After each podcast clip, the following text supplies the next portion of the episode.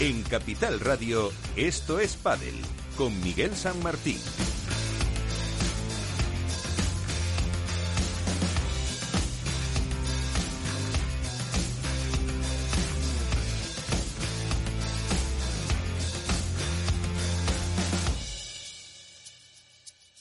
Pues ya estamos aquí, una semana más los del pádel para contar un poquito lo que pasó en eh, Miami, lo que puede pasar en las próximas citas y todo lo que se movió eh, alrededor de la primera del primer Open eh, de la temporada. Hay que decir que en la porra que hicimos ninguno acercó en la categoría masculina con ese triunfo de Vela y Coello. Eh, en descargo de Álvaro López, padre en Spain, ¿qué tal? Muy buenas. Tú no opinaste, así que te libras. A mí, ¿por qué no me dejaste? Y bueno, muy buenas, Miguel, buenas a todos. A mí, ¿por qué no me dejasteis eh, participar en la porra? Podrías haber mandado un mensajito, o sea que no es excusa. Yo sabes que siempre hubiese, a lo mejor hubiese aceptado, sabes que siempre voy a la contra. Sí. Iván Hernández contra Paredes, muy buenas. Hola, muy buenas noches. La verdad que, aunque haya fallado la porra, para mí es un orgullo que un rival soletano haya conseguido, conseguido el primer título profesional del pádel y sea el más joven en conseguirlo. La verdad que estoy muy contento. a falta de, unos días, efectivamente, para cumplir 20 eh, años. Eh, Alberto Bote, eh, ¿qué tal? Muy buenas. Muy buenas, Miguel, buenas noches. Hay que decir que Alberto Bote no acertó categoría femenina, porque Manu Martín se lo quitó. Que si no, eh, el triunfo de Ale y de Gemma Triay eh, hubiera estado en tu, en tu lista de las, eh, pues eso, de la porra que hicimos. Enhorabuena, Manu. Eso es, luego se lo daremos, que también entrará con nosotros. Pero antes, vamos a hacer, como siempre, antes de recibir algún protagonista y del debate, en la actualidad.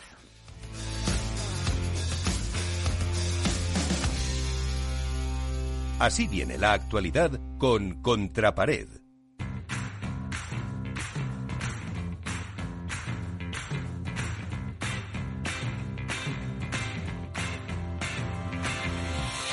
Y supongo, Iván, que te quedas eh, o que empiezas por ese torneo de Miami. Hombre, por supuesto que tengo que empezar por el, torneo oficial, el World Padel Tour, el torneo de Miami, con la victoria de mi paisano Arturo Coello, con 19 años y 11 meses, este dato hay que decirlo que lo conseguí gracias a mi compañero Alberto Bote que lo publicó, siendo el más joven en la historia de World Padel Tour en ganar un, circuito, un torneo profesional, junto también al mismo tiempo con el más veterano, que es Vela, que tiene 42 años. Eh, quita el récord a, a, otro crack, que es eh, Tapia, y bueno, recordar que en chicas, también hay que decirlo, la más joven en la historia en ganar un torneo fue Bea González, con 18 años. Entonces, bueno, para mí es como vallisoletano, aquí es un orgullo tener a todo un campeón de World del Tour. Me pareció una final muy, muy, muy, muy buena, muy emocionante. Por supuesto, felicitar el torneazo de Javi Garrido y Lucas Campañuelo que, demostraron desde el minuto uno que iban a por todas, demostraron en, en octavos de final que ganaron a los número uno del mundo en tres sets 6-2, perdón, 2-6, 6-1, 6-3. Y he de decir que yo me fui a la cama con el 6-2 de Lebron y Calán. O sea, luego ya dije, bueno, esto ya está hecho, pero mira, por la mañana me sorprendió tanto el resultado como lo acontecido en ese partido que lo comentaremos más adelante. Y luego, pues bueno, yo creo que hay una, una anécdota muy buena, ¿no? En el sentido, lo cuento como noticia también, jugaron todos los partidos de rojo, eh, Lucas Campañuelo y Javi Garrido, y la final la jugaron de blanco. Yo creo que ahí hay mucha cábala que hacer y mucha superstición. Yo que soy un jugador supersticioso, dije, vaya, han salido de blanco, a ver qué pasa. En chicas, yo creo que lo, establecido estaba en, Ale perdón, en Alejandra Salazar y Gemma Triay, que jugaron un partido, una final excelsa, brillante, ante unas fallonas para mí, Paula José María y Ariana Sánchez, que falló mucho la bandeja. Paula José María se la vio un poquito desubicada, pero yo creo que las número uno del mundo marcaron su territorio. Y destacar, por supuesto, las nuevas semifinales de la Salayeto, que llegaron hasta ahí, y Ortega y, Bea González, que llegaron de nuevo a semifinales.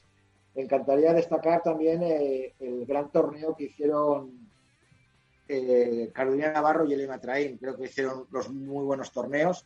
Y en referencia a la organización, bueno, las retransmisiones fueron las que establecieron ellos, las de Movistar desde viernes, sábado y domingo. Las chicas se pudieron ver hasta la final.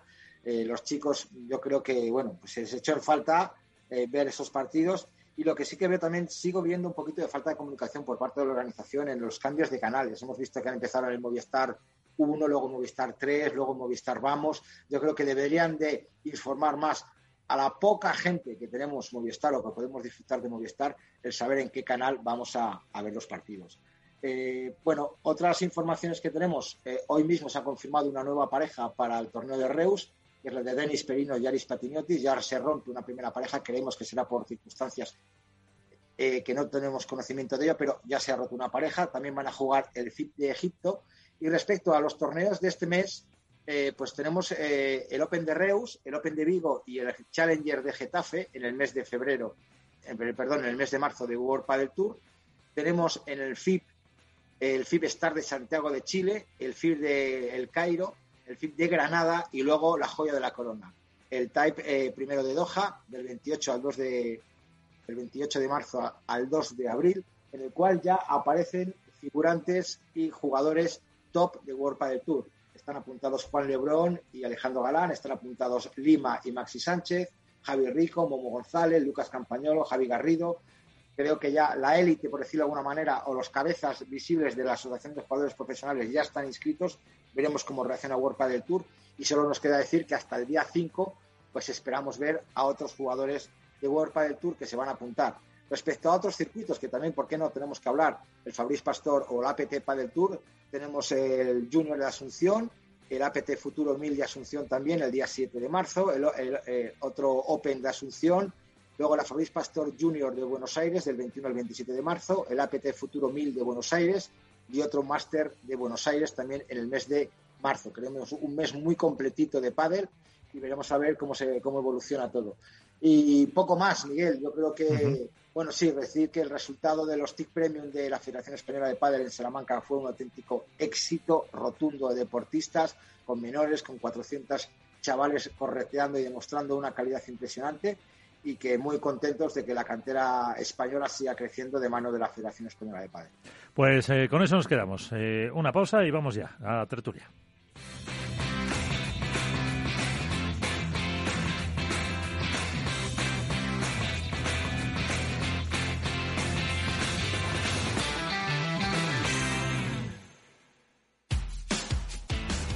Los lunes, de 10 y 5 a 11 de la noche, escucha en Capital Radio Una periodista en zapatillas, el programa que te acerca el deporte y la vida sana, dirigido y presentado por Samantha Chocrón.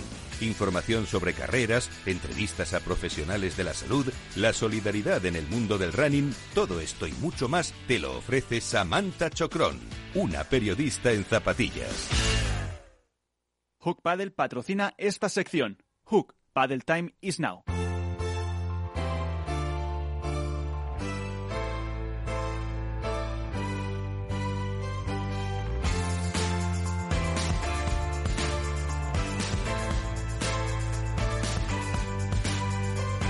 En Esto es comienza el debate.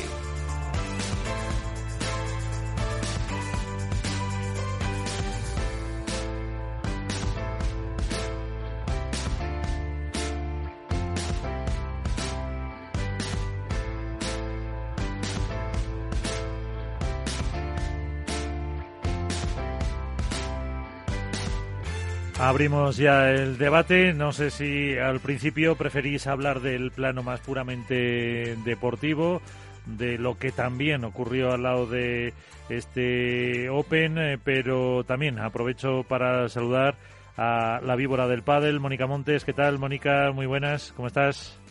Hola, muy buenas. Bien, todo bien. Muy bien. Así que, pues, eh, con lo que nos ha contado Iván, eh, Alberto, Álvaro, eh, preferimos eh, hablar un poquito al principio del tema deportivo. ¿Cómo eh, fue esa vuelta ya a la competición desde el máster de desde el máster de Madrid que no, no teníamos quitando la exhibición de Acapulco?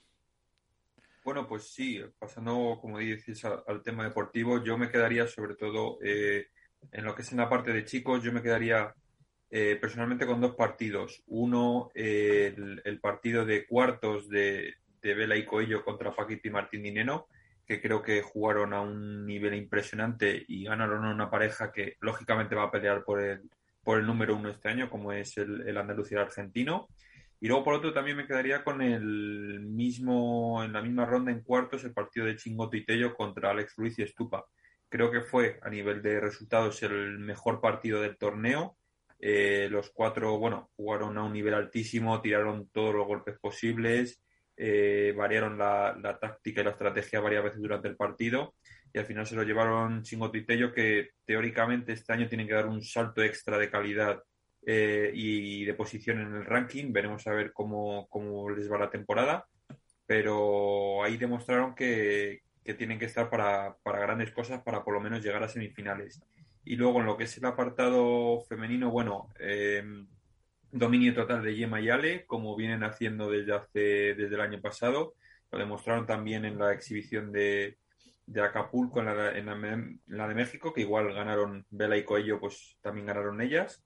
Y a mí me sorprendió quizás eh, Marta Ortega y Bea González, que llegaron hasta semifinales. No contaba yo con que llegaran tan tan lejos en el primer, en el primer torneo. Eh, pero bueno, son dos jugadoras de muchísima calidad y, y, la verdad que lo hicieron bastante bien. Y también las gemelas que llegaron a semifinales y creo que para ellas es un enorme resultado dadas sus circunstancias y que espero que este año eh, las veamos mucho los fines de semana. ¿Cómo lo veis? Eh, porque también, eh, bueno, y Paquito y, y, Dineno, que empezaron casi como el año pasado, que al principio no conseguían eh, esos resultados que se esperaban y luego, pues mira cómo acabaron la temporada. Yo creo que es un torneo que está muy marcado, evidentemente, por, por la figura de, de Garrido de Campañolo, porque dejan fuera de juego a los números uno en el debut de estos en un torneo que a priori les favorecía mucho.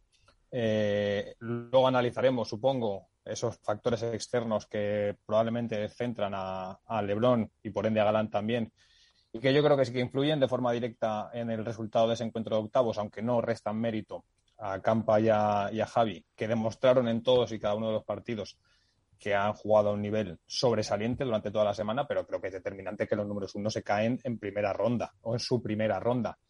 Por el otro lado, eh, yo no esperaba que Vela y Coello llegaran a la final, si soy sincero. Me sorprendió y mucho. De hecho, vamos, lo publiqué en redes sociales haciendo un poco de, de catarsis y de autocrítica también.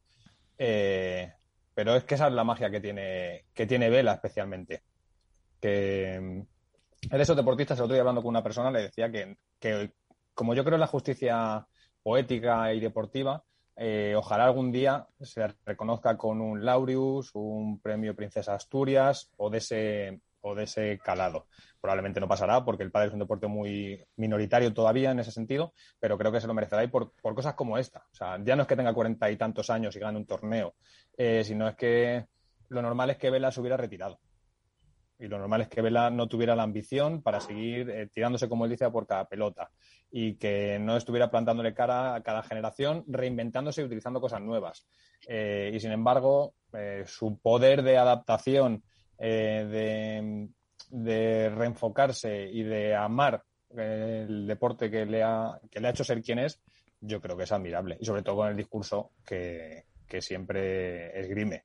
De Coello, un poco viene viene a, a, confirmar lo que, lo que todos sabíamos de él, que es pues probablemente el jugador que está llamado a gobernar el padre junto con los Calán, Lebrón, Tapia y compañía. Lo que pasa es que a mí sí me gustaría eh, que se le diera un poco de pozo y de sosiego a su figura. Que no tendamos a lo que hacemos siempre desde la parte comunicativa en el deporte, a ensalzarle muy rápido, a, a ejercer presión sobre él y a, y a marcar uh -huh. unos objetivos que a lo mejor no tienen por qué ser los suyos. Entonces, darle la normalidad con la que él afronta este tipo de cosas y que creo que es muy bonito en un, en un deportista tan joven que ha llegado tan alto. Sí, me acuerdo que el año pasado con, con fue con Lamperti, ¿no? Los primeros torneos. Si no sí, recuerdo dos mal, lo, seguidas. lo mismo, ya estuvimos eso, pues eh, ensalzando y dando ya y luego la temporada pues tuvo sus altibajos como todos. Eh, Mónica, eh, Iván.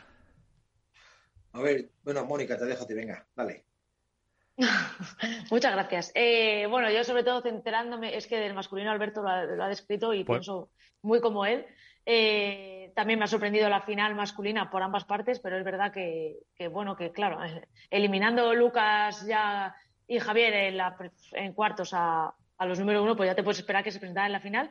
Me ha sorprendido, pero me alegro mucho por, por Vela y por Coello. Creo que es una pareja, a mí me gusta mucho personalmente porque creo que pueden eh, Arturo puede darle a Vela pues ese arranque, ¿no? esa juventud, pero es que de Vela va a aprender un montón y creo que me alegra mucho que hayan apostado por este proyecto, o sea que, que en esa parte muy bien. En cuanto a las chicas, eh, me sorprendió también ver ahí a Martita y Bea, puesto que yo creía que Aranza y Victoria iban a ser las que iban a, llegar a semis. Eh, por otro lado, creo que los partidos más complicados para las chicas fueron esos enfrentamientos de cuartos. Las semifinales, la verdad es que ambas parejas que ganaron lo solventaron muy bien, pero en cuartos se les, atravesó a la número uno a tres set, eh, a Paula Yari contra Jessica y Alix, que no lo tuvieron nada fácil. Y la final me supo bastante a poco. Me hubiera gustado ver una final en la que Ari y Paula pues hubieran estado al nivel para competir, porque es que realmente un 6-2, los dos sets y, ese despliegue, mm, no sé, me supo a poco, sin desmerecer obviamente a Gemma Yale, que está a un nivel altísimo, pero me quedé un poco fría con la final, la verdad. Más que añadir a todos vuestros comentarios, lo único es hacer el inciso de, de, Coello, obviamente por Vallesoletano, por cercanía, por un chaval que, conocí con, con, con, siete añitos en una pista de de cemento, con un frío impresionante que hacía en Valladolid, entrenando a las 9 de la mañana. Y, verle dónde está ahora, jugando con, con, el número uno del mundo y ser el más joven junto con el más veterano, la verdad es que es una auténtica pasada ¿no? a lo que se estaba viviendo en Valladolid. Hoy mismo el periódico donde yo trabajo, en Norte de Castilla, le saca una página completa a Arturo Cuello diciendo que se encumbra dentro del mundo del pádel. Y yo creo que todo reconocimiento es bueno, pero también hay que bajarle los pies a la tierra yo creo que ahí en ese momento, en este momento también está muy bien asesorado por su familia, por su madre, por su padre, que le pone los pies en el suelo, que le centra. Hay que decir, por ejemplo, que, que se ha quedado toda esta semana en, Miami para ir con su familia a Orlando, en casa del famoso Luca Bacci. Y, bueno, y, le invitaron, había quedado, había, Arturo Cuello había recibido también esa invitación para quedarse allí disfrutar, pero él ha preferido cogerse un avión, venirse a Valladolid, venirse a Mojados, a su pueblo, a estar con su familia. Creo que es un hecho también de humildad, de decir, voy a seguir entrenando. Hoy mismo ha estado entrenando en las instalaciones de Padel de 10 junto con su entrenador Gustavo Prato y creo que, bueno, vamos a, ojalá, a verle muchas finales. A mí me sorprendió eh, pues mucho, sobre todo la semifinal de Garrido Campañolo contra Tapia y, y Sancho, un 6 en el primer set con un Sancho muy errático, muy lento y luego, bueno, pues intentaron remontar un 7-5. Me encantaría comentar con vosotros el tema de la pista, el tema de las instalaciones. En un principio, recordar que la semana pasada eh, comentábamos que parecía que iba a ser una pista muy rápida, muy, pero al final fue todo lo contrario. En cuanto había mucho calor o, mucha humedad, la pista se volvía más lenta, demasiados globos, eh, no se jugaba mucho por abajo, eh, tampoco es que saliera mucho la bola, yo creo que algo también afectó a muchos jugadores y por hacer un pequeño inciso en las chicas, yo creo que estoy con Mónica en que la final fue un poquito descafeinada. Yo esperaba más de Ari, Ari y Paula después de, del torneazo que habían hecho jugando todos los partidos a dos sets y de repente llegar allí y no pegar un palo al agua, como quien dice, con muy, muchos fallos en, en, las bandejas, muchos fallos desde atrás. Pero bueno, el, el, mérito es de Ale y de Gemma, que están impresionantes, ni más ni menos. Por supuesto, Bea y Martita, bueno, pues oye, es una semifinal que están trabajando muy bien y ahí hay que mucho trabajo por, por medio. Pues eh, vamos a ver eh, qué nos cuenta de esa pista y de todo lo que pasó uno que estuvo allí, Maxi Garabiel. ¿Qué tal? Eh, muy buenas, gracias por acompañarnos. Buenas noches, ¿qué tal todos? ¿Cómo están? Muy bien, muchas gracias con Iván de Contrapared, Álvaro López de Spain, Alberto Botedeas y Mónica Montes, la víbora del padre, para que, pues yo, yo creo que Iván lo primero que te va a preguntar es eh, ¿por qué les dejaste ir de blanco en vez de rojo en la final? Porque se quedaron sin camiseta, lo hablaron a la noche, dijeron no, que no, no teníamos camisetas, entonces cambiaron, pero eh, bueno, nada, al final. Bueno, si hay que ponérsela sin lavar y así se ahuyenta al contrario, tampoco pasa nada. Bañera, Maxi, esas camisetas hay que lavarlas en la bañera, donde sea. Sí, pero no daba tiempo, con la humedad que hay en Miami no se seca más, pero los tenía que aguantar yo, sino en el banco con olor. Entonces digo, no, que se pongan otra, no importa. Bueno, pues ya lo sabes para el próximo torneo, llévate para todos los días. no, esperaban ganar tanto partido. Eh, ¿Y tú? Yo, bueno, la verdad que eh, tampoco, a pesar de que tengo mucha confianza en la pareja y que juegan una barbaridad, pero estamos hablando que era el primer torneo del año y que se enfrentaban en, octavo nada más y nada menos que la pareja número uno del mundo. Entonces, a priori contábamos con que eh, había muchas chances de perder, eh, queríamos hacer un buen partido, trabajamos para jugar bien y plantearlo bien sobre todo, pero bueno, sobre todo jugar bien y después el resultado, eh, que sabíamos que si ellos jugaban bien, había muchísimas chances de perder, pero la verdad que yo estoy feliz del torneo que hicieron y, y cómo vienen trabajando, sobre todo, así que muy contento y súper merecido por ellos. eh, de los partidos, ¿cuál fue el que más, eh, más te sorprendió? Evidentemente, el que más repercusión ha tenido fue el de Lebrón y, Galán, eh, pero ¿cuál fue un poco el más complicado, el más eh, difícil que visteis? Bueno, el de Lebrón Galán fue durísimo, evidentemente. El primer set ellos jugaron muy bien y nos arrollaron, a pesar de que el resultado fue 6-2, fue un poquito más igualado y tuvieron varios puntos de oro y todo, pero es una pareja que al final tiene un nivel impresionante, todo el tiempo te están apurando, presionando, y los chicos jugaron una maravilla. A mí, sobre todo, más que el partido, lo que me sorprendió fueron las otras dos rondas, porque suele pasar de que si ganas un partido muy bueno, como, como les pasó a ellos en octavos, a los número uno, después es como que te relajás o que te conformás, decir, bueno, mira, si pierdo ya hice un buen torneo, llegué a, a, a cuartos de final, y le gané a los número uno, y a mí me sorprendió la actitud que tuvieron y, la cabeza, sobre todo para seguir ganando más partidos y la ambición, eso es importante, eso es lo que lo que más me sorprendió, que le ganaron a la número uno, después le ganó a la pareja número cinco, seis, no sé cómo están Pablo, y después le ganó a la número tres, o sea que torneo increíble. Bueno, pues ahí están eh, Alberto, Álvaro, Mónica, Iván, eh, para, para Maxi. Bueno, Maxi, eh, buenas noches, soy Iván de Contrapared. Buenas noches, Iván, ¿cómo estás? Bueno, bien, lo, primero de todo hay que felicitarte porque primer año como coach, primer torneo del circuito, primera final con tus chicos y otra semifinal con, con tus chicas. ¿Qué está aportando Maxi Gabriel a toda esta juventud, aparte de veteranía y, todo? Bueno, gracias primero por, por los comentarios y, no, no aportar, yo creo que lo que intento aportar es un poco de calma en el banco. Yo no, no me voy a atribuir méritos ahora de que hayan llegado a la final, ni mucho menos porque sería injusto, que están haciendo un trabajo fantástico hace tiempo acá en la academia, con Gaby, con nosotros y todo, y, vienen trabajando muy bien, eh, vienen jugando de maravilla, yo creo que les faltaba eso, un poquito de confianza, y si en ese torneo. Sí lo que puedo aportar, yo creo, es en el banco es un poco de experiencia, eh, tranquilizarlos. Hay situaciones que al final, al haber jugado, las he vivido y entiendo a veces cómo se pueden sentir y qué les puedo pedir y qué no les puedo pedir en base a cómo estén de nervios y, el momento que se esté pasando el partido, pero después poco más.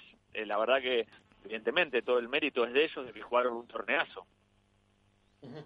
Vamos, pero me tú siempre has sido un jugador muy tranquilo, tanto en, pista como, como fuera de, de la pista. Entonces, eh, el, retener a, un toro como Campañolo y a una metralleta, como así se le denomina, a Javi Garrido, con, todo ese, poder que tienen, tiene que costar meterles en los partidos, tiene que, saber eh, frenar ese ímpetu.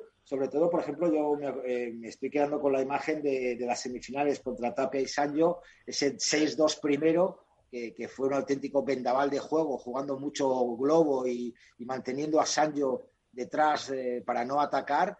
Y que bueno, pues que luego se complicó un poquito con el 7-5, pero bueno, yo creo que ahí la tranquilidad se vio.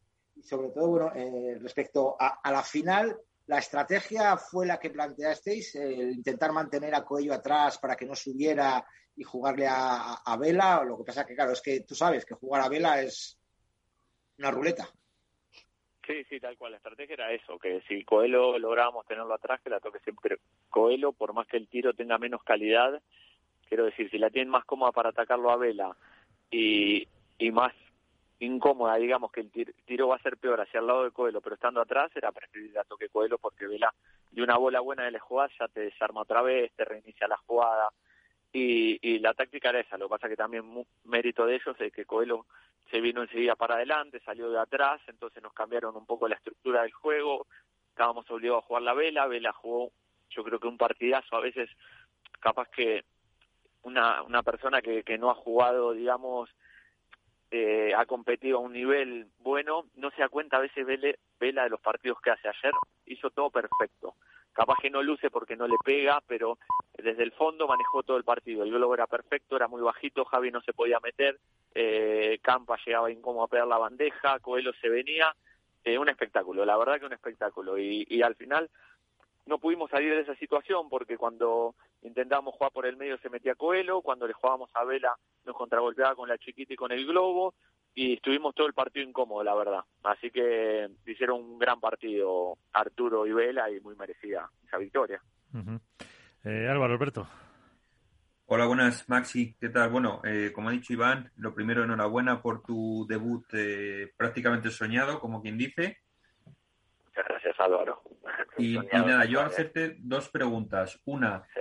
Eh, más que técnicamente, ¿cómo, ¿cómo se les prepara mentalmente a los dos jugadores, eh, bueno, que ya tienen experiencia, pero que al, al, al final postre son jóvenes para jugar contra un Galán y un Lebrón, o contra un Maxi Sánchez, o contra un Sancho, y afrontar esos partidos eh, con valentía, porque al final ellos no tienen nada que perder, eh, y vosotros vais a la guerra directamente, y si suena la flauta, que como en este caso ha sonado, pues eh, perfecto para vosotros, ¿cómo les prepara mentalmente? Y luego, ¿en qué momento decidiste apostar, eh, sobre todo en la final, eh, y decirle a Campa que se animase a, a, reventar la bola y a rematar y que consiguió además bastantes puntos? Eh, bueno, mira, a nivel mental estuvimos hablando durante todo el torneo. Evidentemente, haber ganado ese partido contra Lebrón Galán les dio esa confianza que necesitan, que ojalá la sigan manteniendo durante todo el año para creer en ellos y saber que le pueden ganar a cualquiera. Después, evidentemente hay que ir hablando juego a juego en cada cambio. Eh, tenemos que ir reafirmando la táctica porque es lo que decía, son jóvenes y a veces el ímpetu y, y las ganas y sobre todo un poco de, digamos, la esencia de, sobre todo Javi, que es de atacar, de atacar, de atacar, cuesta frenarlo, retenerlo atrás, no te vayas para adelante, esperalo, no vayas al choque, que no sé qué, depende cuando alguien juegue, viste, pero estos partidos, como se juegan a la noche y la bola salía menos, había que hacer eso, pero a veces cuesta y hay que remarcarlo bastante porque es como que su esencia de juego es ir para adelante. Pero bueno, la verdad que tengo que sobre todo destacar eso de los chicos súper obedientes, confiaron en la táctica que planteamos entre los tres y la mantuvieron a rajatabla. Eh, y después que me habías preguntado, perdón, que ya me perdí, hablé demasiado, me perdí. sí, no, luego, eh, ¿en qué momento se te ocurrió recordar la campaña, lo que soltara el brazo en la final y que empezara a rematar también desde la derecha? Bueno, la idea era que era rematar desde el principio para que Vela no esté cómodo con el globo, pero es imposible porque, como te comentaba, el globo lo tiraba muy bajo, entonces no da tiempo a retroceder y a meterte debajo de la bola. Entonces las que pegaba se vendía por lo general, pero la idea era que hubiese pegado más, pero no se pudo. Uh -huh. eh, Alberto. Buenas noches, Maxi, ¿cómo estás? Buenas noches, Alberto, ¿qué tal?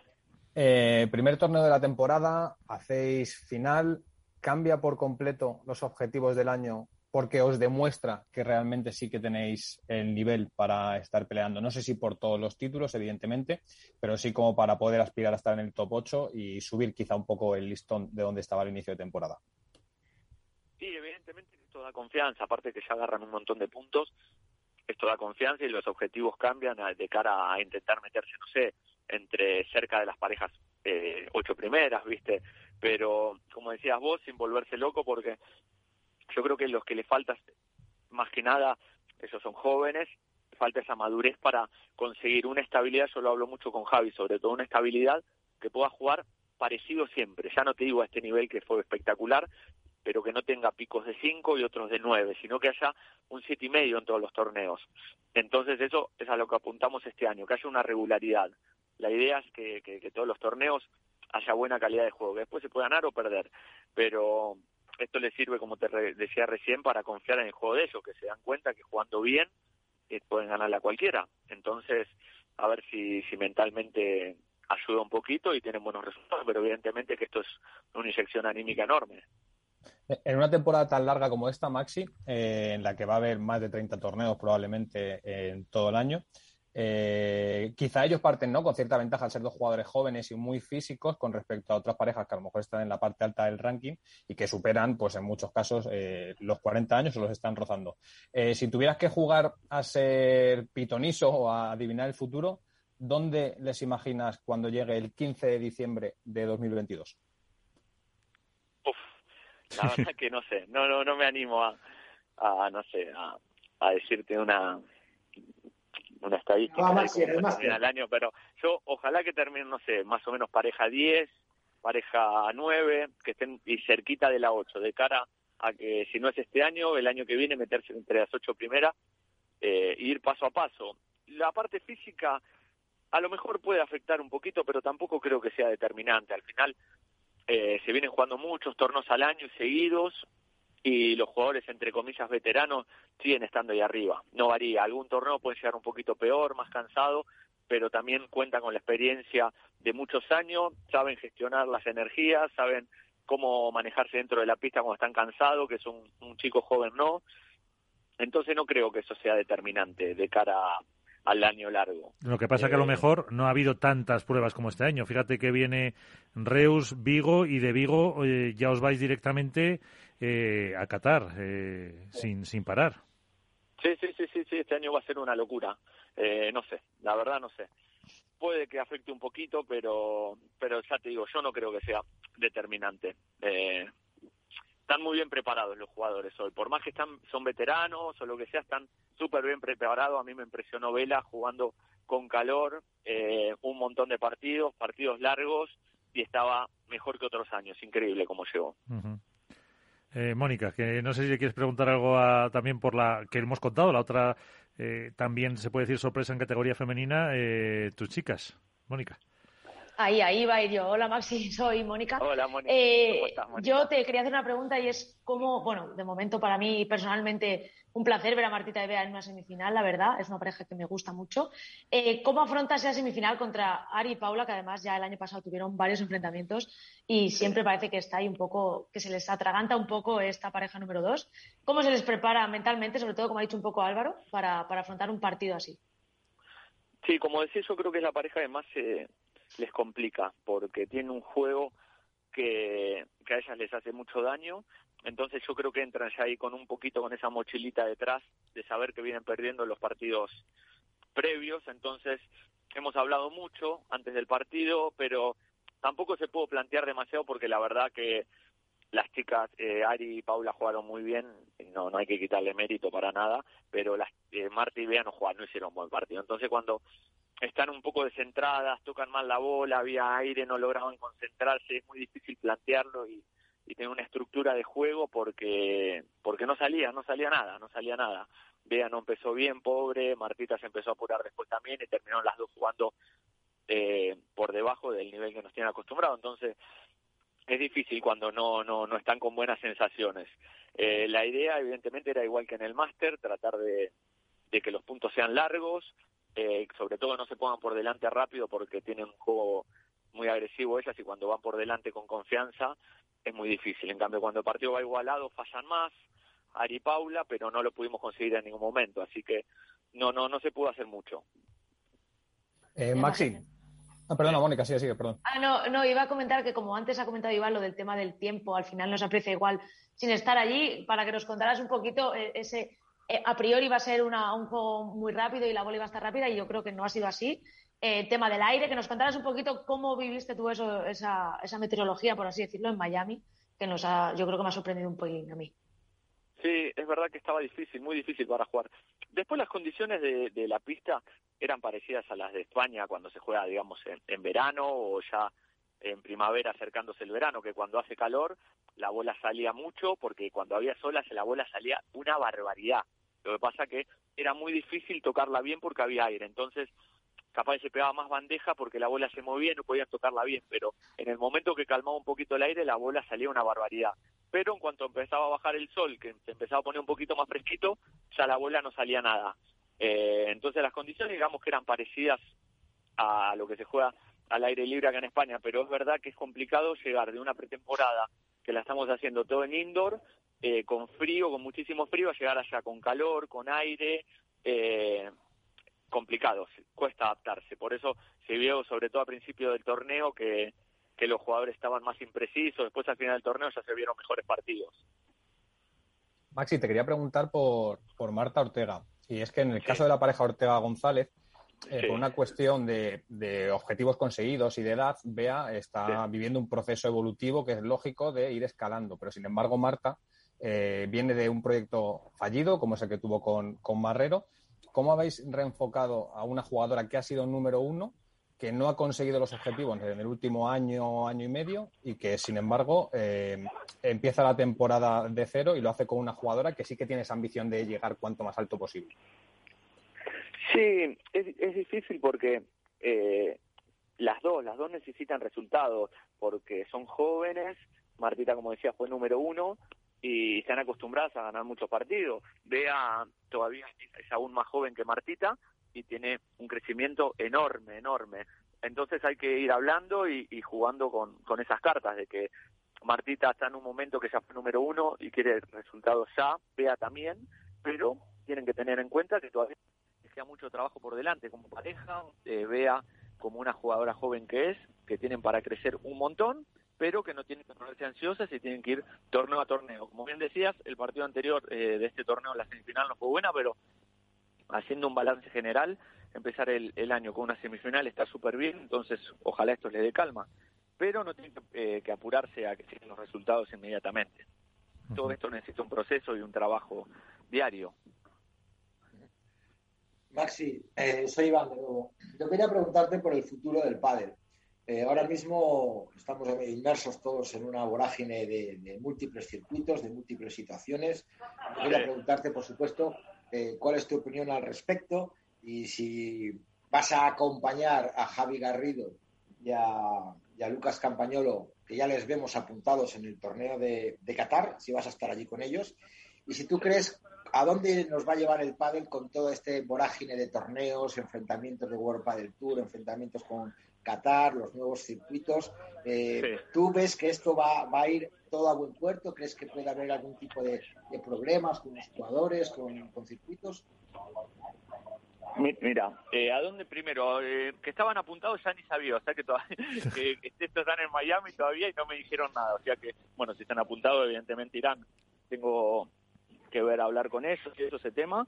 Eh, ¿Y a dónde nos llevará esto? No lo sé, la verdad. Es una incertidumbre, creo que es la que tienen todos. Por un lado, está muy bien que aparezca nuevos inversores, gente que quiera hacer eh, eh, torneos y todo, pero al final tampoco hay que olvidarse que los jugadores tienen un contrato firmado con el World del Tour, entonces esa transición puede ser complicada.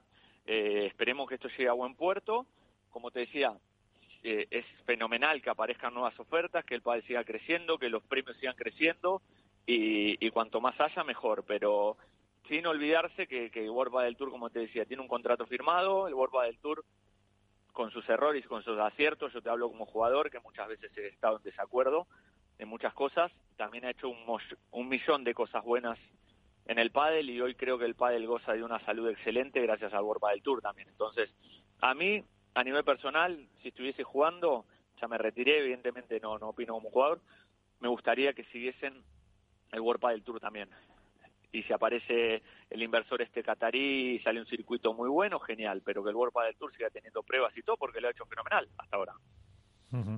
Eh, sí, lo que pasa que, hombre, la, la convivencia eh, estaría bien, pero eh, se antoja difícil por eso, la propia parte por los contratos, por el solapamiento de pruebas y también por la FIP, que parece que, que eso, que es la que organiza ese torneo y la que apuesta un poquito más por, por, por, ese, por ese inversor como apoyo para el torneo que ha montado la federación. Sí, tal cual. Yo creo que la convivencia va a ser difícil, pero bueno, sería una pena porque al final los jugadores nos hemos quejado tanto tiempo de, del tema de la exclusividad de World del Tour y eso, y, estaría bueno que puedan convivir, que esa exclusividad se acabe por ambas partes y que el jugador sea libre y pueda jugar las pruebas que quiera. Eso estaría muy bien. ¿Que va a ser difícil? Sí, lo sé, será muy difícil. Pero bueno, por eso no sé en qué va a derivar todo esto. Evidentemente ahora el pádel eh, se vienen momentos difíciles, yo creo, de negociaciones y todo, y ojalá que, salga bien parado el deporte. Esperemos, eso seguro, que, el deporte por lo menos no, no salga afectado de todo esto y que pueda y que pueda seguir creciendo. De todas formas, eh, como ya te ha dicho seguro Alberto que para el creo que ha sido Alberto que para eh, diciembre, eh, aunque hablaremos más veces, ya nos cuentas cómo preparas ese máster, pues ya ya nos cuentas a ver cómo ha sido la temporada, aunque hablemos antes. dale, dale, perfecto. Sí, ojalá que hablemos antes, si no en diciembre. no, hombre, no, es que es broma. Antes seguro, porque tendréis muchas eh, buenas actuaciones que contar eh, y esperemos que también algún triunfo. Así que, Maxi, muchísimas gracias. Muchísimas gracias a usted, gracias por el llamado y bueno, seguimos en contacto. Pues eh, muchas gracias para Maxi Gabriel, que ha llevado a esa pareja de chicas a semifinales, para esa pareja de chicos a para esa pareja de chicos a, la final. Eh, y bueno, lo de la, convivencia. Eh, veremos cómo, cómo se ve y veremos sobre todo cómo se gestiona después de esa, de esa cita de, de Doha, en el que, no sé si tenéis novedades, seguimos solo con las chicas. Digo, con los chicos, perdón. De momento sí, de momento solo están los chicos inscritos, pero me sorprendería que en los próximos días no hubiera novedades al respecto. Mira, Acaba el día 5, ¿no? Sí, el día 5. El día 5, sí. Porque la, la semana pasada o esta semana pasada en teoría tenían una nueva tenían una nueva una esta semana tenían una nueva reunión, no sé si es mañana o el jueves, tiene una nueva reunión que a lo mejor eh, el mismo jueves deciden no ya posicionarse por un circuito o por otro, pero a lo mejor sí ya eh, aparecen el viernes 4 apuntadas 20 o 30 parejas de chicas, que por mí estaría absolutamente genial. También tenemos muchas ganas, me imagino que todos, de, ver qué parejas masculinas son las que van a ir, porque está claro, ahora mismo tenemos entre 23 y 25 parejas, pues de las cuales a partir de la pareja me parece que son 12, son todo gente más o menos de un perfil con 28 puntos World el Tour, 20, muchos con cero. Y yo creo que si juegan estas 25 parejas con Lebron y Galán y Lima y Maxi, está claro que la final van a ser esos dos.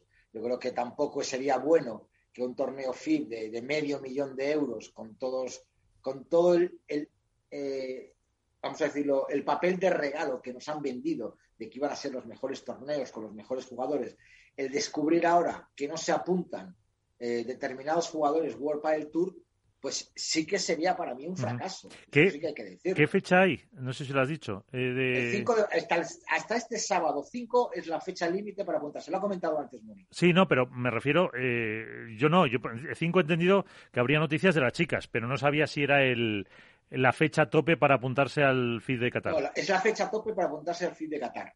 Pero yo creo que esta semana o mañana o el jueves, si se reúnen las chicas igual deciden ya por o posicionarse, lo que vuelvo a repetir, o posicionarse por un circuito, o siguen sin posicionarse, pero se apuntan al torneo de Qatar, siempre y cuando haya chicas. Pero, claro, mm, oficialmente por ahora, yo me he metido en la web, mm, no, hay. No, sale. No, sale, cuadro, masculino. Ahora mismo solo hay 31 parejas masculinas apuntadas. Eh, y más o menos lo que ha dicho Iván, bueno, a partir de la.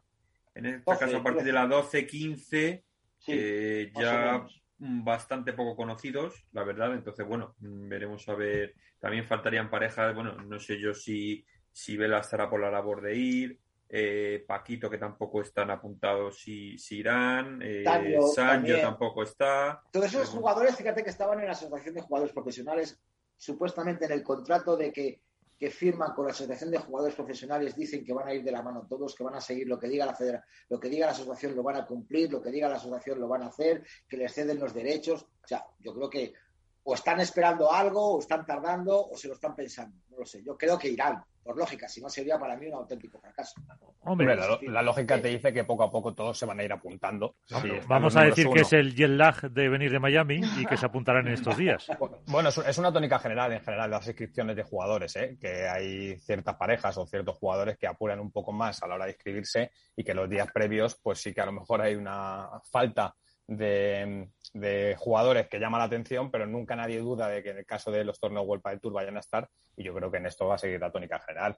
Las chicas, como, como bien estabais apuntando, tienen una reunión que va a ser capital para decidir su futuro, pero eh, si yo me tuviera que jugar un triple, que creo que no es un triple, que creo que es un tiro de dos en este caso, eh, que van a estar en Qatar. Claro, pero tendría, pero, tendría la, página de la FIP tendría, que es lo que va a decir Mónica, ¿no? Abrir eso. Sí, eso es, que ni siquiera hay, no sé, o sea, tú te metes y solo viene la previa del cuadro masculino y como todo masculino. realmente no sabemos si va Pero Mónica, es, lógico, si ahora mismo no tienen, eh, no hay un acuerdo cerrado por parte de la organización en este caso y de las jugadoras, sorprendería que la FIB abriera unas inscripciones que estuvieran en blanco. Quiero decir, les dejarían una posición de debilidad en este caso. Entonces, a nivel comunicativo, entiendo que los pasos a seguir es cerrar el acuerdo y una vez que se cierra el acuerdo, abrir las inscripciones en un formato, supongo que express, porque creo que sí que se va a apurar un poco la ventana de, inscripciones y que en torno al jueves, viernes eh, iría por esa vía.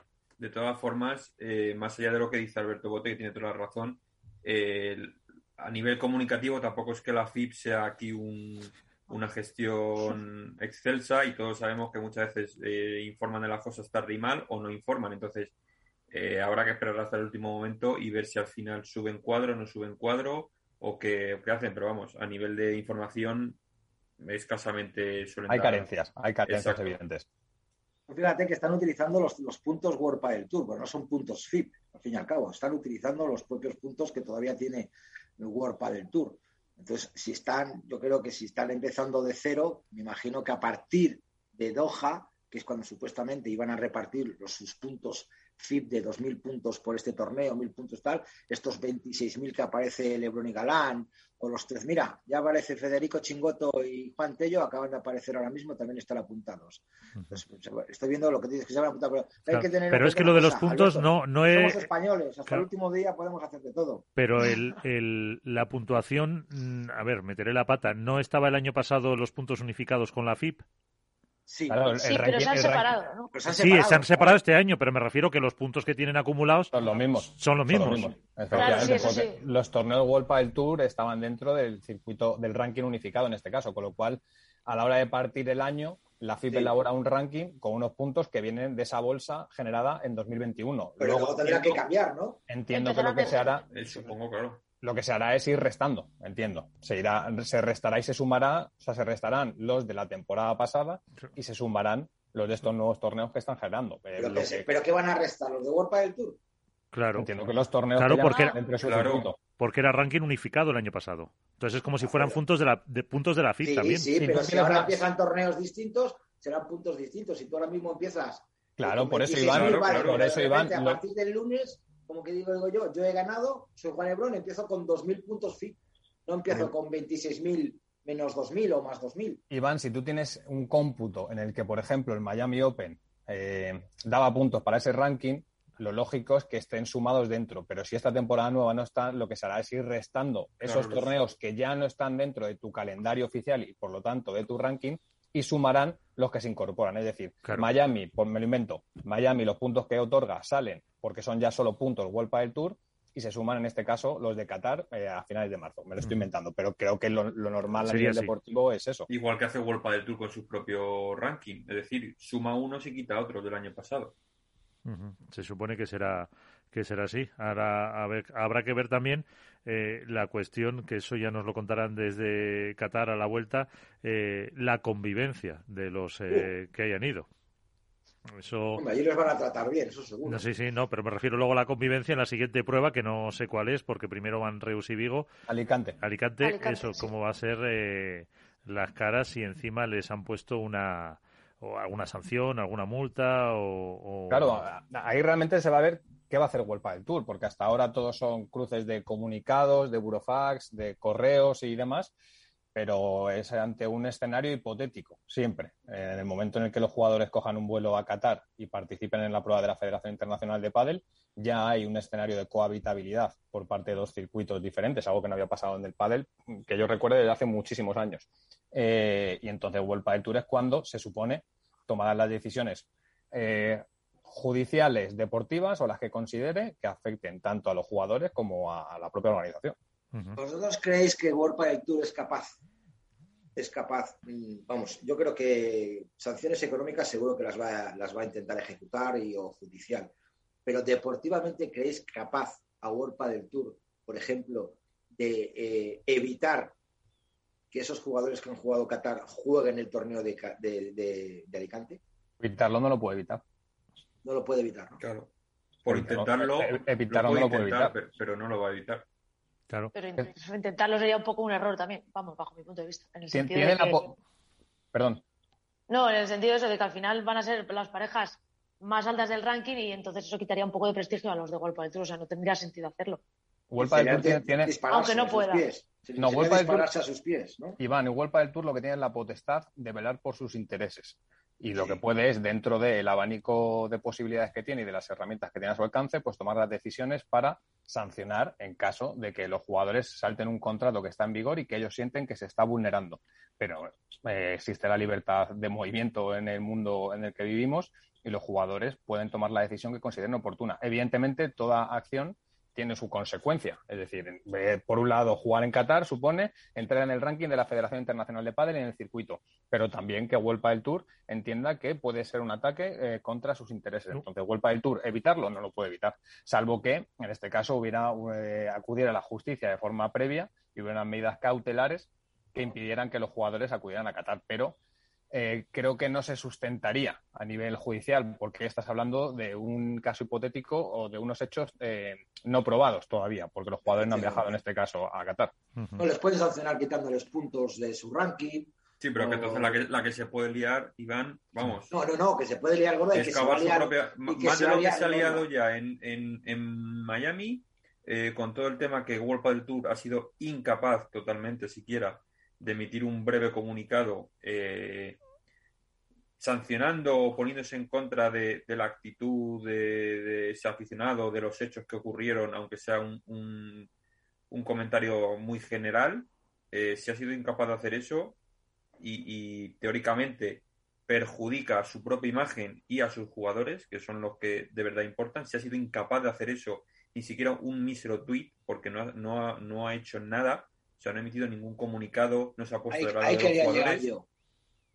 Nunca lo ha hecho, ¿eh? por otro lado, nunca lo ha hecho. No nunca, nunca lo ha hecho, pero, pero me parecería lógico que estás atacando, o sea, no ya porque se ataque a tus jugadores, o en este caso a, Juan Lebrón, sino porque al final ha sido, yo creo, la primera vez que se ha visto eh, un ataque o un acto que, que se ha visto durante 10 minutos largos en, en televisión, en Movistar, y que al final ha tenido muchísima repercusión más allá de lo deportivo. Entonces ha sido lo más comentado de tu torneo y que para una vez que no se ha podido enmascarar porque no ha sido en una previa, no ha sido en una pre-previa, en unos 16 avos, que no hay televisión, sino que la gente lo ha visto, si ha sido incapaz de decir nada mm, eh, poniéndote del lado de, un jugador tuyo, vamos, que hicieran eso, que sancionaran con puntos y demás, vamos, me parece un disparo en el pie, pero a bocajarro total. Mira, yo lo he puesto en redes y lo vuelvo a decir aquí ahora públicamente. Eh, ya está bien, ya está bien de atacar siempre al mismo. Parece mentira, parece que es que el único jugador que no sabe perder es Juan Lebrón, el único jugador que pone mala cara es Juan Lebrón, el único jugador que se revela es Juan Lebrón. En Buenos Aires le pasó lo mismo con y la, organización se cayó. En Madrid le pasó lo mismo a Lebron y la organización se cayó. En Miami le pasa lo mismo la organización se cayó. Yo estoy cansado de que solo se le ataque a un jugador. Hay muchos jugadores con malas caras y hay un ejemplo muy claro y todos lo hemos visto durante mucho, durante 16 años, las caritas que ponía Juan Martín Díaz a Velasteguín y las caritas que ponía Velasteguín a Juan Martín Díaz ellos declarado por ellos mismos y nadie decía nada. Yo he visto aquí parado en, el World del Tour en, Valladolid, en la Plaza Mayor, un partido cuatro minutos porque mm, Pablo Lima tiró una bola al pecho a Matías Nicoletti estando con, con, Vela. Cuatro minutos parado porque silbando, con no sé qué, no sé cuál. Y la organización se la pela. Todo eso se le da igual. No defiende nunca a los jugadores. Pero yo quiero romper una lanza eh, sabéis que, bueno, pues, Juan Lebrón, yo he tenido mis más y mis menos con ellos, también le he dado caña, pero yo creo que, la gente siempre se basa en eso. Es que no sabe perder, es que se le va la cabeza. Vamos a ver, ¿a qué jugador, teniendo a cuatro energúmenos al lado, insultándole, faltándole al respeto personal, eh, no salte? Yo he visto en Cáceres, en Sevilla y en Valladolid sacar a gente del estadio, porque o van borrachas, o van fumadas, o son subnormales y pierden el respeto a los jugadores. Coge la organización un jefe de seguridad, los saca de patitas en la calle, se les quita el abono, se les quita la entrada, y aquí paz y después gloria. Pero parece ser que no, que es mejor que seamos padel futboleros. Entonces yo creo que me gustaría que, quedara este, este, esta opinión personal, ¿eh? Personal. Para mí hay tres lecturas con respecto a esto. La primera es por parte del jugador. Y yo creo que lo único que se le puede reprochar a Juan Lebrón, o yo lo hago así, es que no se plantara de verdad y dijera que no iba a jugar ese partido hasta que no se fuera el aficionado. Y creo que Javi Garrido dijo que no.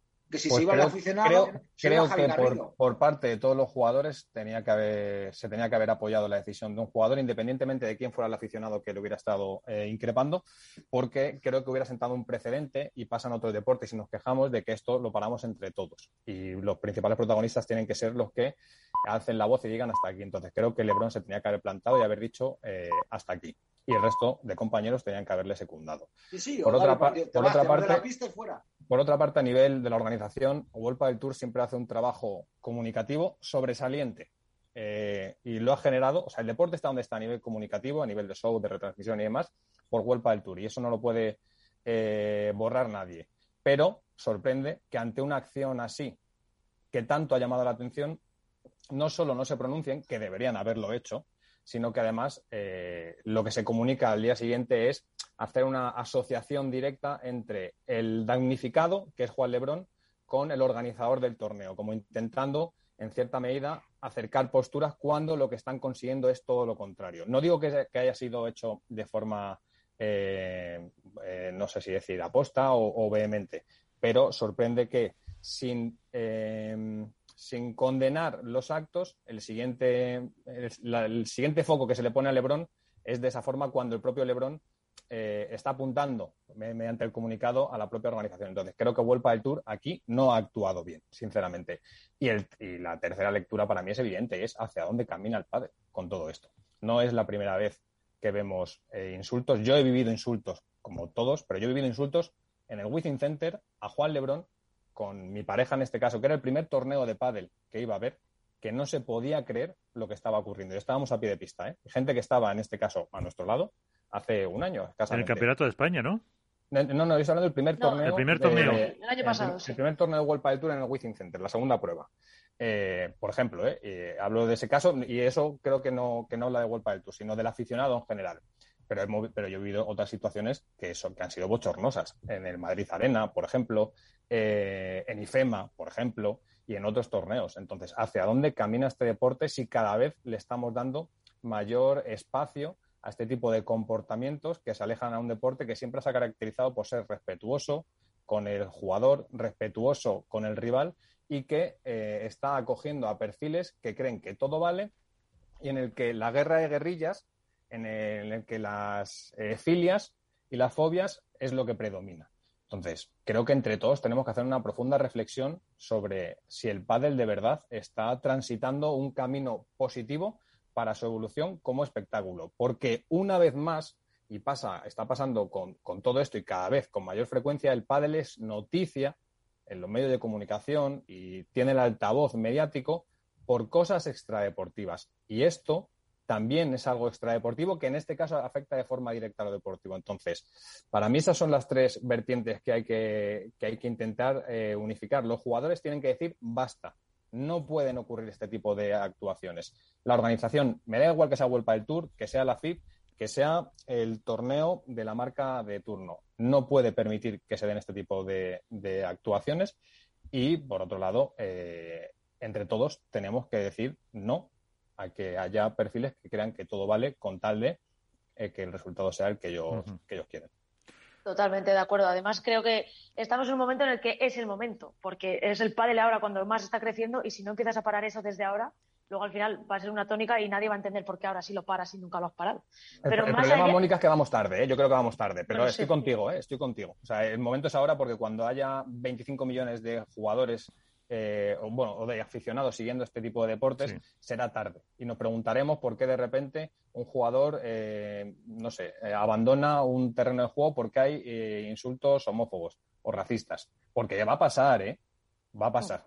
Que nadie dude que si esto sigue este camino, va a pasar. Y entonces, los Alberto Bote de turno, los Mónica, Álvaro, Iván y San Martín de, de, del 2026 se llevarán las manos a la cabeza y estaremos haciendo programas sobre si que hay que parar el racismo, hay que parar la homofobia y el momento, evidentemente, como estoy de acuerdo contigo, es ahora. Probablemente fue antes. Ya lo que pasó en Argentina, que no solo ha pasado en Argentina, que esto no es criticar al aficionado argentino, que ha pasado en otros torneos con jugadores argentinos, ¿eh? aquí en España, que no miremos para otro aquí lado. Aquí en Valladolid con Estupa... Sí. Ha, ha, pasado, ha pasado. Después también. de lo que pasó en Argentina se le dio caña. ¿eh? Entonces, sí. yo, viví, yo he vivido como en IFEMA se insultaba de, entre todos al árbitro. Yo he vivido como se insultaba a un jugador, a una estrella de este deporte. Se le insultaba Y, el agente de seguridad alucinaba la capacidad que tenía el aficionado de desfogarse de una forma completamente demencial. Entonces, y esto estoy hablando de hace tres, cuatro años aproximadamente. Entonces, vamos tarde y entre todos hay que hacer algo. Y Wolpa del Tour no puede mirar para otro lado. Eh, independientemente de si la situación es más tensa o no entre los jugadores, eh, la situación, los futuros proyectos o cuál es el recorrido deportivo que tiene todo esto. Pero esto supera, el supera a la competición, que hablamos del propio deporte. Sí, sí, sí, sí, sí.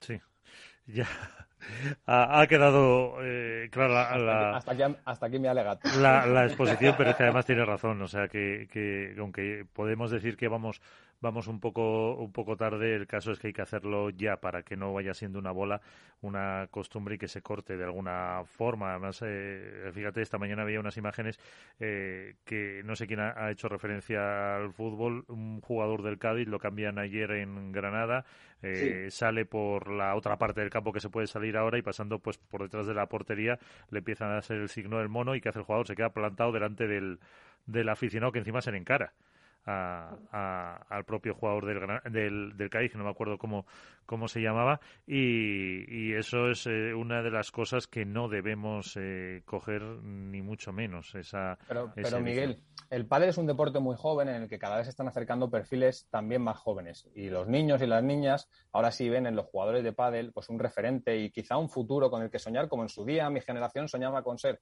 futbolista o, periodista, eh, en mi caso.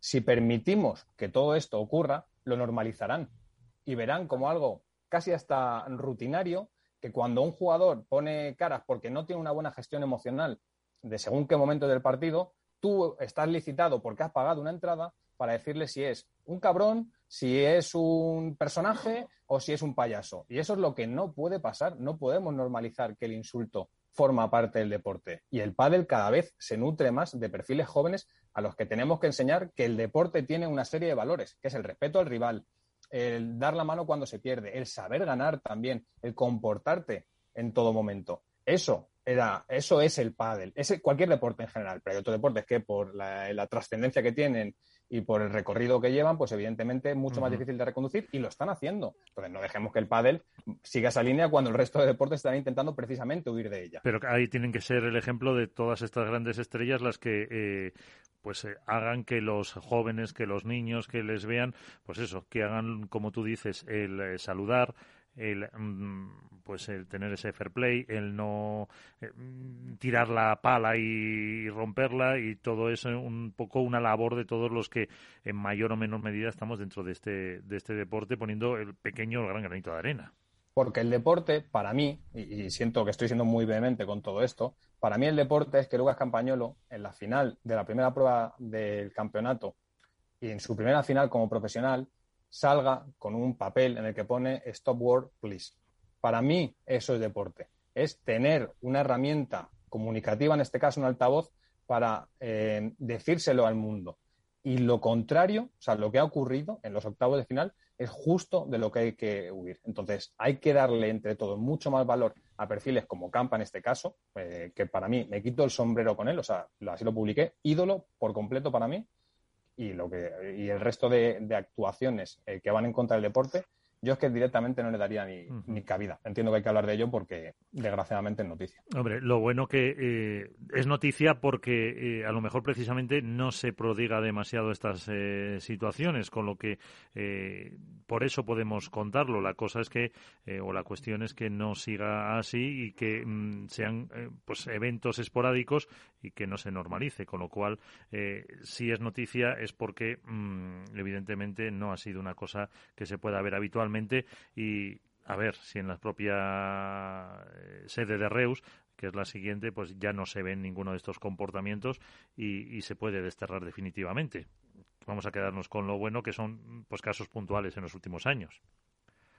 Que no son. quería hacer un comentario, no sé si alguien tiene respecto a lo escrito por un jugador de pádel, por Álvaro Cepero, eh, en Twitter respecto a, un entrenador de World del Tour David Reca, en el que bueno, le menosprecia o, por decirlo de alguna manera, le, llega a insultar claramente a, a Gaby Reca por, unos supuestos comentarios que, hizo Gaby Reca a sus jugadores en el partido, me parece que fue, lo tengo, permitidme un segundo, me parece sí, contra Chingoto, perdón, Chingoto mm. Tello Coello Velasteguín, en el que, bueno, pues yo creo que hay que ver el contexto. Yo he visto el vídeo dos o tres veces y bueno, supuestamente voy a leer un momento rápidamente el tuit de Álvaro Cepero, decía que, no sabía que los entrenadores en directo te pueden faltar el respeto y desprestigiar a una pareja que trabaja como todas para ser mejor cada día. Habla del señor Reca, un miserable y maleducado que nunca tuvo educación ninguna, nunca me equivoqué de estas personas.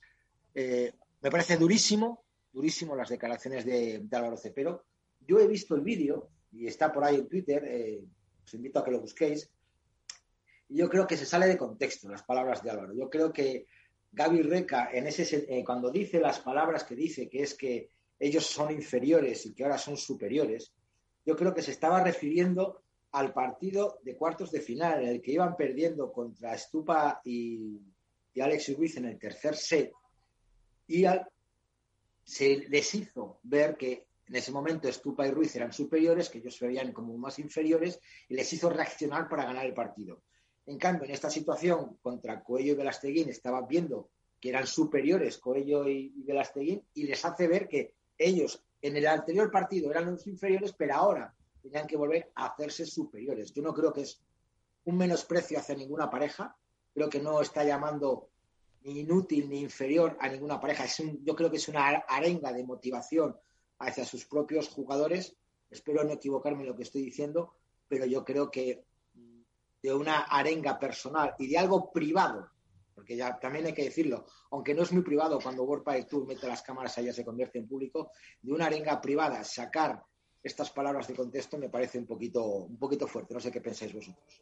Quiero, quiero, quiero, creer un poco como tú, Iván, que no sé, no me parece un comentario descabellado.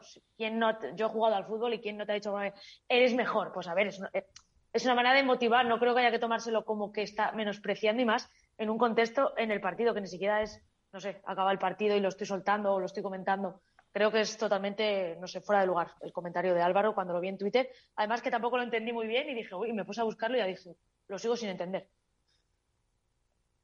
Totalmente desafortunado, que no, eh, Álvaro Cepero tiene que entender que, evidentemente, por un lado, tiene libertad de expresión para opinar lo que quiera sobre quien quiera, pero por otro, que también es un ejemplo para muchas personas, como deportista profesional y deportista de élite. Entonces, a un compañero de profesión en este caso, por mucho que él se haya equivocado, eh, en este caso, y casi no entienda que Reca por estuvo también desafortunado las palabras eh, hacia, hacia él de forma indirecta, creo que no le da, eh, no tiene lugar que le llame miserable sinceramente. Y creo que el propio Álvaro no estará demasiado orgulloso de haber, de haber puesto eso en redes sociales, porque todos le conocemos, sabemos que, que es muy buen tipo eh, a veces es demasiado transparente y quizá eh, se deja llevar por el ímpetu, pero no creo que, no creo que sean las formas ni, ni el lugar, desde luego. Yo estoy, yo estoy con bote, por mucho que, quiera mi tocayo, eh, yo creo que bueno, al final también es un la parte, por lo que es la parte de Reca, es un poco calentón del, no del partido, llámalo motivar a sus jugadores, llámalo como quieras, no creo que tuviese ninguna intención. Todos sabemos que Gaby Reca es una persona muy educada, no creo que tuviese intención en ningún momento de menospreciar ni a Cepero ni a cualquier otro jugador. Y bueno, el comentario de, Álvaro, yo entiendo que defienda su postura, que defienda su, su juego, su ranking y, su propia persona. Pero bueno, yo creo que lo, ni uno ni otro lo hicieron con malicia. Y en el caso de Cepero, bueno, creo que a lo mejor eh, se excedió de más.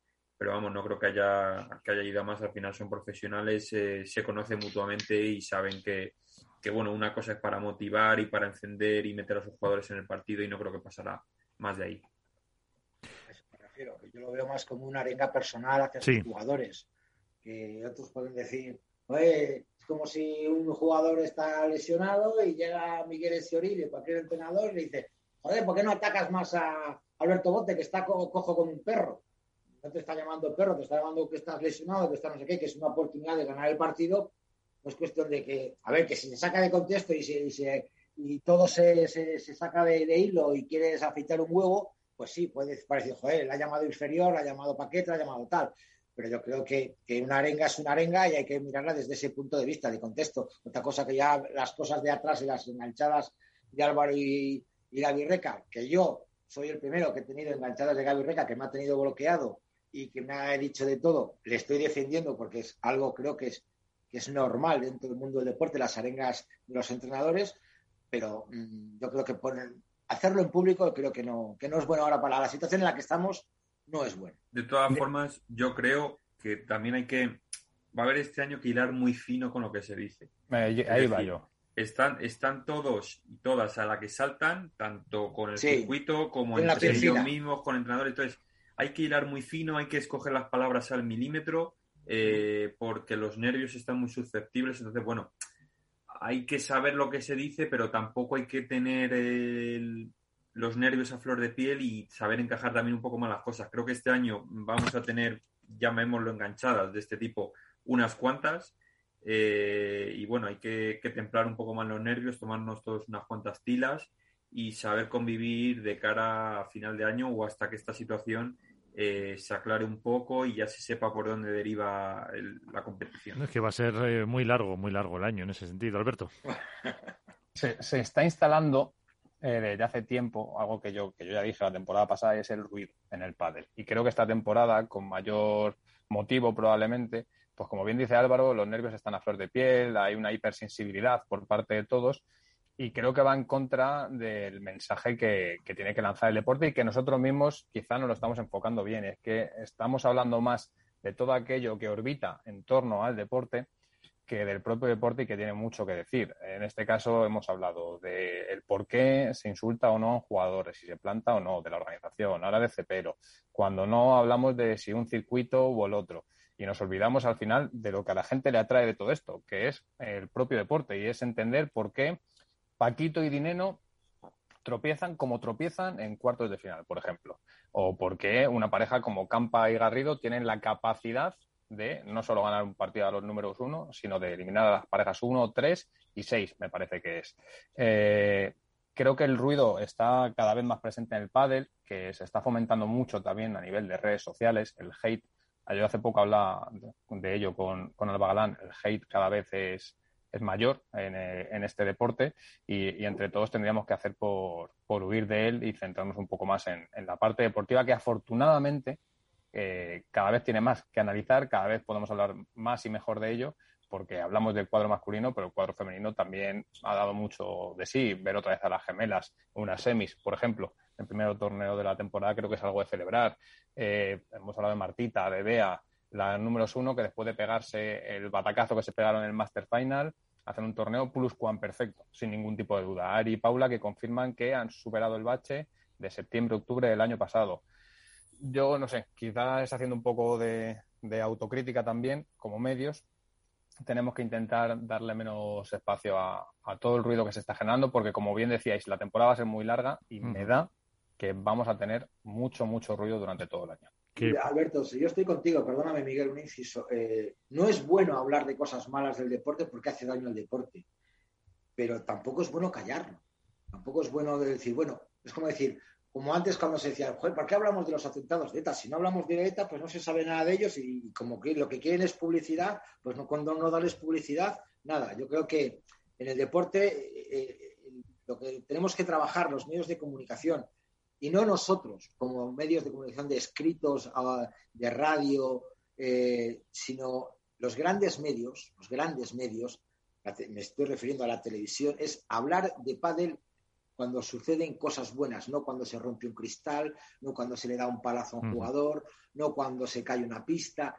Eso es lo que tenemos que intentar hacer todos. ¿Que tenemos que hablar de las cosas malas? Por supuesto, porque es información y los oyentes tienen que, que saber y escucharlo y entenderlo, pero que nos tenemos que centrar en hacer las cosas bien y en hablar de lo bueno, no solo de lo malo. Y de lo malo, pues mira, habrá que aprender a hablar y poquito, tres, cuatro minutos y punto para que pase de esos lados. Sí, hay que hablar de todo y no por, evidentemente, Iván, estoy contigo en que no podemos perder nuestra faceta como periodistas y resaltar de la actualidad. Pero lo malo de esto es que le come espacio al resto. y, a mí, y a mí, sinceramente, eh, en este caso, me, interesa, me interesa más el resto. Lo único que hasta, que pase algún tornillo más, eh, todavía vamos a tener ese, ese run run hasta, hasta que se vaya intentando normalizar un poco la situación este año. Sí, pero, pero es cierto, Miguel, que, nos, que hemos dejado de hablar de muchas cosas que yo creo que son interesantes y, que se podían, podríamos haber hablado de ello y evidentemente es que lo otro es actualidad y hay que hablar y hay que ponerlo de manifiesto porque a la gente le interesa. Pero no hemos hablado de por qué eso, Paquito y Dineno, eh, se ve una versión bastante, bastante alejada de lo que llevamos viendo de ellos cuatro o cinco meses, con frustración. Sí, lo, eh, lo comenté antes, que parecían los del inicio de la temporada pasada. Yo creo que les afectó mucho la pista también. Pero, pasa, ¿eh? pero pasa como un comentario, ¿entiendes? Sí, sí, sí. Está muy bien apuntado por tu parte, pero hay tanto de lo que hablar y hay tanto ruido que al final nos perdemos todos un poco y tú apuntas muy bien a esa comparación con el año pasado, pero queda como una mera anécdota. No le damos el valor suficiente al hito que ha, conseguido Arturo Coello, ya no por la edad que tiene, sino por la evolución que está eh, llevando y la naturalidad con la que lo está asumiendo. Velasteguín, eh, Salazar y Triay, Triay que está a un nivel que es una auténtica barbaridad. Entonces, yo creo que el deporte es tan rico, afortunadamente ahora en lo deportivo, que, podemos focalizar mucho más el tiro y, yo soy el primero que hace autocrítica, ¿eh? que no estoy aquí para ser el salvador de nada. Eh, pero que al final hay tanto ruido, se genera tanto ruido con tantos temas alrededor que orbitan en torno al deporte, que caemos en la tentación y nos ponemos a hablar eso, de todo lo que ocurre alrededor. Entonces, para mí es una pena, no, es que no puedo decir otra cosa, es lo que me sale. Bueno, por la semana que viene eh, hablaremos del gobierno, no digo del deporte, que no me acuerdo quién dijo aquella frase pero bueno, es que soy muy viejo, ya casi que tanto como Iván.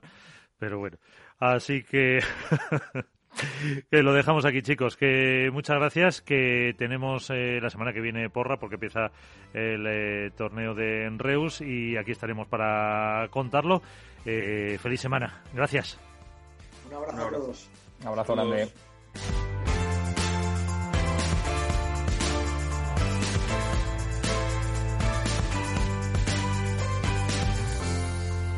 Hook Paddle ha patrocinado esta sección. Hook Paddle Time is now. Deep Business, el programa de Capital Radio en el que descubrirás todas las soluciones que la inteligencia artificial ofrece al mundo de los negocios. Conducido por Álvaro García Tejedor de la mano de Trilogic, a Tri Technology Brand. Los lunes a las 2 y 5 de la tarde, Deep Business, aquí, en Capital Radio.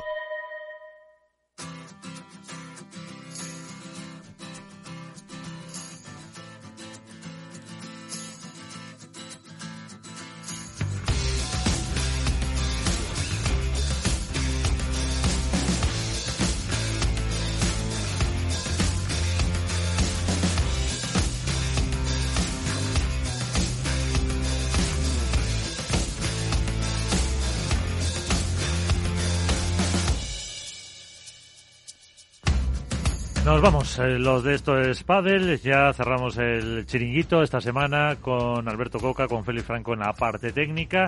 Volveremos eh, la próxima semana con más competición, con más noticias, con más tertulia y con más eh, protagonistas y actualidad.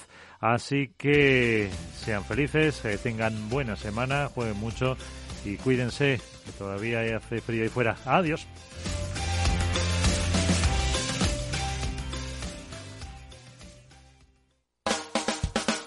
Capital Radio. Música y mercados.